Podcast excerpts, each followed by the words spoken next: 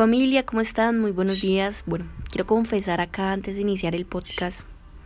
Estoy despierta desde las 5 y media de la mañana y son las 7 y 33.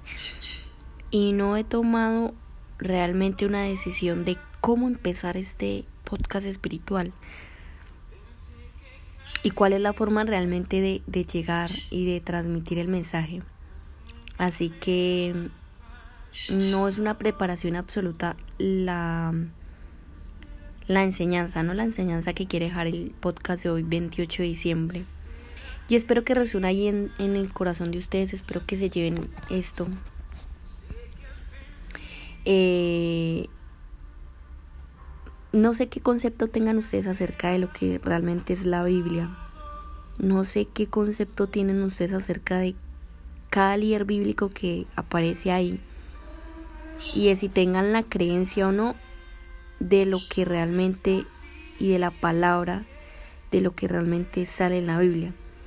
Y hoy quiero brindarte desde mi posición el motivo por el cual hemos decidido y he decidido desde mi persona hacer este, estos podcasts espirituales basados en la palabra de Dios, basados en el fundamento que son los libros. Estos libros llevan más de dos mil años y aunque han sido, eh, o sea, se han imprimido en diferentes versiones y, y, bueno, fueron escritos por hombres pero inspirados por Dios.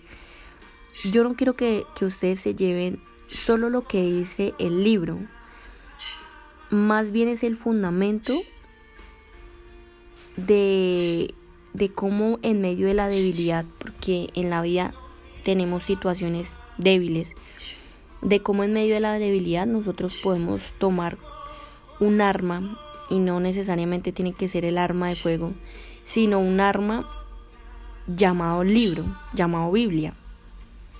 Así que para finalizar el líder bíblico que es Moisés, me sorprende porque Moisés duró y vivió 120 años y nunca tocó tierra prometida. Y, y bueno, hay más de, más de tres, de, de tres libros, que es de Deuteronomio, que es Levítico, que es Sexo, en donde uno habla y, llega y llega y uno vuelve y pasa y pasa páginas y pasa páginas y, y todas las circunstancias y todos los procesos de formación que Moisés dio y cómo al final Dios no lo dejó entrar a tierra prometida. Así que ese es el fundamento por el cual yo quiero iniciar este podcast, que este podcast lo titulo Cómo callar y no madrear. Tres circunstancias bíblicas que quiero nombrarles. Número uno, la decisión de Dios sobre la vida de Moisés. ¿Por qué Dios decidió tomar a Moisés y no a otra persona? ¿Por qué a él? Número dos, la decisión de Dios sobre alargar el camino a los israelitas hacia tierra prometida. Es decir, que después de su liberación no fue como, sí, los liberamos y a los 3, 4 días tocaron tierra prometida. No, fueron más de 80 años pasando desierto. Y número 3, la actitud. La actitud del pueblo para con Moisés, ¿no? Hay una palabra que es murmuración y esa palabra quiero que la, que la lleves hoy en este podcast es murmuración. Entonces el paradigma limitante que sé que todos tenemos y hemos identificado en algún momento es yo soy lo que soy, quien me quiera bien y quien no también. Contraponerlo positivamente significa que al final de este podcast tú vas a decir cómo lo quieres contraponer. Y vamos a dirigir nuestra atención a Éxodo 13, en el versículo 17 exactamente, Dios dice que Él los llevó por el camino de la región de los filisteos, a los israelitas. Y aunque ese camino era más corto, Dios dijo que no se arrepientan. A quien Dios se refería era Moisés. Y ahí exactamente dice al verse atacado y vuelva a Egipto.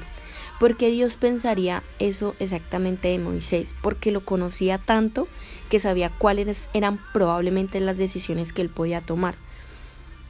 Y quiero que te lleves esta frase, que la resuenes y que la guardes ahí. Todo en la vida se hace y se transmite por medio del liderazgo. porque el liderazgo empieza por uno mismo, el liderazgo empieza por mí. Todo en la vida se hace y se transmite por medio del liderazgo. Así que es una falacia quien te dice que solo el liderazgo se ve en empresas, quien te dice que el liderazgo solo se ve cuando tienes un cargo o cuando tienes un rango. No, el liderazgo tú lo puedes empezar a desarrollar desde uno mismo como persona. Y tres características que como líderes debemos desarrollar.